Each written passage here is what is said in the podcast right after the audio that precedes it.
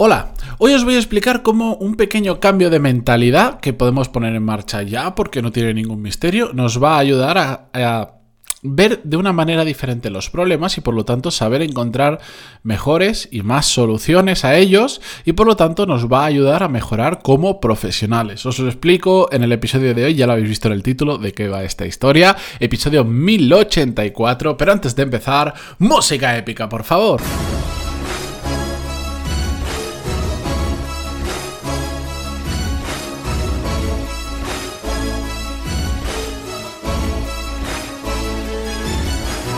Muy buenos días a todos, bienvenidos, yo soy Matías Pantaloni y esto es Desarrollo Profesional, el podcast donde hablamos sobre todas las técnicas, habilidades, estrategias y trucos necesarios para mejorar cada día en nuestro trabajo. Y si además de escuchando este episodio y el de cualquier día que suba, eh, queréis darle un poquito más de caña, ya lo sabéis, que en pantaloni.es os podéis suscribir a mi newsletter que envío todos los lunes a primera hora de la mañana, no muy pronto para que las alertas del móvil, por lo que sea, si las tenéis activadas, tampoco os despierten, pero sí para que empecéis la semana con más información, herramientas, libros y un montón de cosas relacionadas con desarrollo profesional que comparto en esa newsletter, ¿de acuerdo? Pantaloni.es os podéis apuntar. Vamos con el tema de hoy. Como os decía en la introducción, eh, o como podéis haber visto el título, siempre intento que los títulos sean muy indicativos de lo que vais a escuchar, sobre todo para que dentro de tantos que ya he subido podáis seleccionar aquellos que os interesan más y descartar aquellos que os interesan menos. No hace falta que cometáis la locura de escucharlos todos, no os preocupéis. Yo em, entiendo que creo mucho contenido y no hace falta eh, escucharlos todos. Tenéis que ir a aquellos que realmente son prácticos y que veáis que os puede servir en vuestro día a día. La cuestión que el título, que, es algo así como Haz que todo sea culpa tuya, es eh, el resumen perfecto eh, de, lo que voy a hablar. Y, pero os lo quiero explicar con un ejemplo. Un ejemplo que tal vez pues, es un poco eh, friki o a algunos os va a sorprender, a otros no porque ya me conocéis, pero me sirve perfectamente para poder explicaros el tema. Yo soy un, eh, a pesar de ya mis añitos, soy un aficionado al mundo de los videojuegos y siempre digo que igual en un futuro me meto en la industria del mundo de los videojuegos porque me gusta mucho. Me gustaría que dejara de ser un hobby a que incluso pudiera ser algo profesional. Por ahora no lo barajo porque estoy muy bien como estoy y tal, pero es un, es un sector que me apasiona, un sector que por cierto mueve muchísimo dinero, que está en crecimiento absoluto y para que os hagáis una idea, pues la final de algunos torneos de algún videojuego, como uno que se llama League of Legends, al que soy especialmente aficionado, a pesar de mis años, como vuelvo a decir, tiene más audiencia, por ejemplo, que la final de la, de la Super Bowl. Pero bueno, la cuestión es que como aficionado a todo esto que soy, como una persona que le gusta el fútbol y ve partidos de fútbol, yo veo gente que juega esos juegos. Ah, no mucho, porque no me, no me sobra el tiempo precisamente entre todo lo que hago, mellizos y tal, pero siempre que puedo me escapo un poquito y veo algo porque me gusta, sobre todo los fines de semana. Y eh, viendo esto, eh, encontré perfectamente el ejemplo para explicaros el tema de hoy ya sabéis que hay plataformas como YouTube o como Twitch, que es una plataforma como YouTube, pero solo haciendo directos principalmente, donde eh, gente que hace juega estos juegos los retransmite y tú puedes ver cómo están jugando. Hay de todo, por supuesto, gente desde lo más amateur, gente que está ahí simplemente para entretener, pero también mm, tenemos la suerte, a diferencia de en otros sectores, que los mejores profesionales de ese sector están muchas veces retransmitiendo lo que están haciendo. Es decir, esto es como si Messi, por decirlo en el mundo del fútbol, se pusiese a retransmitir en directo cómo está entrenando y te va explicando cómo está entrenando y por qué hace las cosas. En el mundo de los videojuegos, pues esto es muy normal, y entonces tienes literalmente a los mejores del mundo jugando en directo y explicándote por qué hacen las cosas. Y es curioso porque, digamos, en el mismo sitio, en la misma pantalla, te puedes encontrar literalmente al mejor del mundo, gente que jugando a juegos, aunque os pueda parecer increíble, gana eh, millones de euros, millones de dólares y son gente que en sus países suelen ser como estrellas, depende del país, por ejemplo en Corea están locos con, estos temas. con gente al lado, pues que es un chaval que es como si yo ahora le diera a retransmitir eh, y estuviera jugando y simplemente compartiera la partida. Es decir, que no le ve eh, ni su madre, ¿vale? En, en, la misma pantalla tiene las dos cosas. ¿De acuerdo? Y lo bueno es que eh, puedes ver la forma de pensar del jugador amateur que no consigue llegar a más, aunque quiera, porque hay mucha gente que te dice, no, yo quiero llegar a ser profesional, juego en directo, así veis cómo voy a llegar a ser profesional. Y nunca llegan. A los que ya son profesionales les va muy bien y son los mejores del mundo. Y se ve un tema de actitud que es muy interesante, y después de cinco minutos de episodio voy al tema, pero es que hacía falta toda esta introducción. Se ve un cambio de actitud que es muy interesante. Tú ves al aficionado o al que tiene un nivel medio o incluso medianamente alto dentro del videojuego, porque hay como niveles, que es como si fuese el fútbol, hay como ligas. Y te das cuenta que normalmente cuando no gana una partida, cuando le va mal, cuando algo pasa, tiende a buscar eh, culpables fuera de su forma de jugar. Es que este ha hecho no sé qué, porque son juegos en equipo, ¿vale? Como pensad que para los que os, os, os, eh, os creo un cortocircuito mental todo esto de los videojuegos, pensad que estamos hablando de fútbol. Cuando yo diga videojuegos o League of Legends o algo así, pensad en fútbol o en equipos y ya está.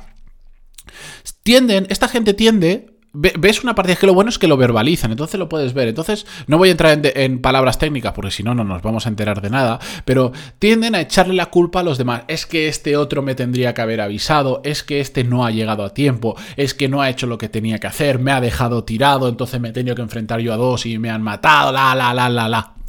Y ves un profesional y en una gran mayoría de lo que comentan, si te fijas, no están pueden en unos momentos creo que pueden decir, joder, es que este no ha hecho no sé cuánto, pero en la gran mayoría de razonamientos de por qué han pasado las cosas, están buscando en qué podría haber hecho yo mejor.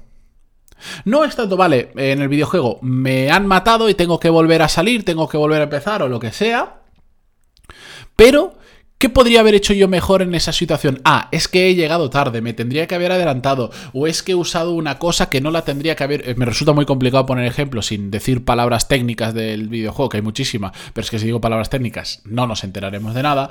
Em, es que he llegado tarde, es que no he usado lo que tenía que usar, es que no he avisado a mi compañero, es que me he posicionado mal, es que esto lo podría haber hecho así, así, asá. Tengo que aprender de eso, están diciendo constantemente. Aunque no lo verbalicen, constantemente están diciendo, oye, Puede que los otros lo hayan hecho mal, pero de mi parte, ¿qué puedo cambiar?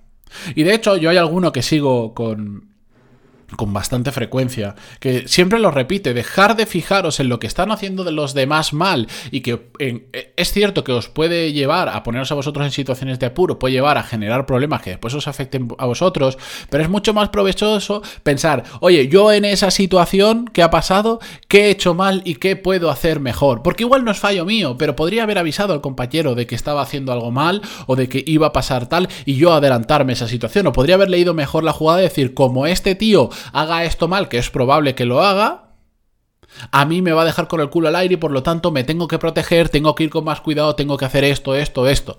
¿Me entendéis el concepto? El hacer que siempre sea culpa nuestra no significa que todo lo que pasa a nuestro alrededor mm, lo hayamos hecho nosotros mal.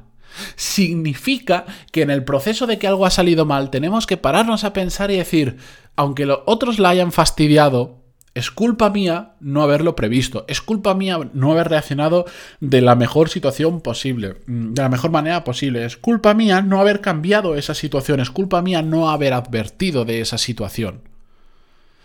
Con eso, lo que hacemos es estar mirando constantemente qué podemos cambiar, qué podemos mejorar, incluso en situaciones donde no tenemos la culpa. Porque es muy fácil decir, es muy fácil cuando es evidente que no tenemos la culpa decir, claro, es que este ha hecho eso, pues normal. Y quedarnos ahí. También es fácil, no tanto, pero es fácil, lamentablemente, incluso en cosas que son culpa nuestra, tirar la, chutar la pelota hacia adelante y decir que es que mi jefe, que es que mi compañero, que es que la cultura de la empresa, que es que el cliente, el proveedor o lo que sea. Es muy fácil tirar balones fuera. Muy, muy fácil. El tema está en que aunque nos podamos sentir bien porque nos en nuestra cabeza todo esto suene a que no tenemos la culpa, no nos ayuda nada. Primero nos estamos engañando y segundo no nos ayuda nada a mejorar nosotros.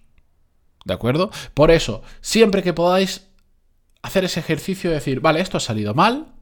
Es cierto, yo puedo tener mayor o menos responsabilidad sobre lo que ha salido mal, pero independientemente de eso, ¿qué podría haber, qué estaba de mi mano? ¿Qué, esto es muy importante, ¿qué estaba de mi mano? Que es lo que yo puedo modificar en un futuro.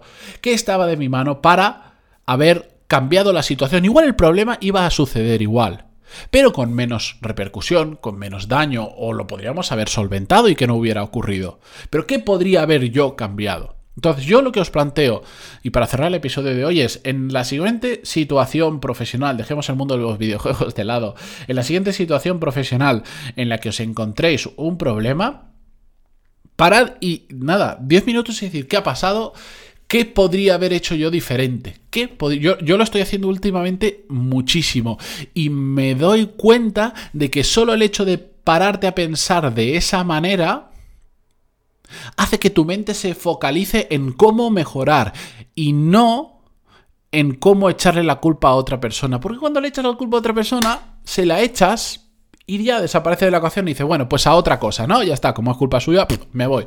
Y ya está. Pero no aprendes nada del proceso. Y lo bonito de todo esto, como realmente se mejora, ya lo digo al inicio de cada podcast, esto no son sprints, esto no son marat, esto no, no son esfuerzos puntuales y ya está. Esto es una mejora continua. Tenemos que estar afilando la sierra, como diría Stephen Covey, constantemente. Y esta es una forma de hacerlo, el entender las situaciones que ha ocurrido y ver qué podríamos haber cambiado nosotros. A veces son cosas muy grandes, a veces son pequeños detalles, a veces simplemente pues nos llevamos una buena reflexión de ese proceso, pero que nos lleva a que más adelante o no lo volvamos a cometer o sepamos prever la, la situación o si ocurre sepamos minimizar el problema. Así que yo os invito la próxima vez hacer esta pequeña reflexión. Probablemente hoy pase algo en vuestro trabajo que os dé para hacer esta reflexión. Así que hacedlo, aprovechadlo, que es gratis, está de vuestra mano y es muy fácil de hacer.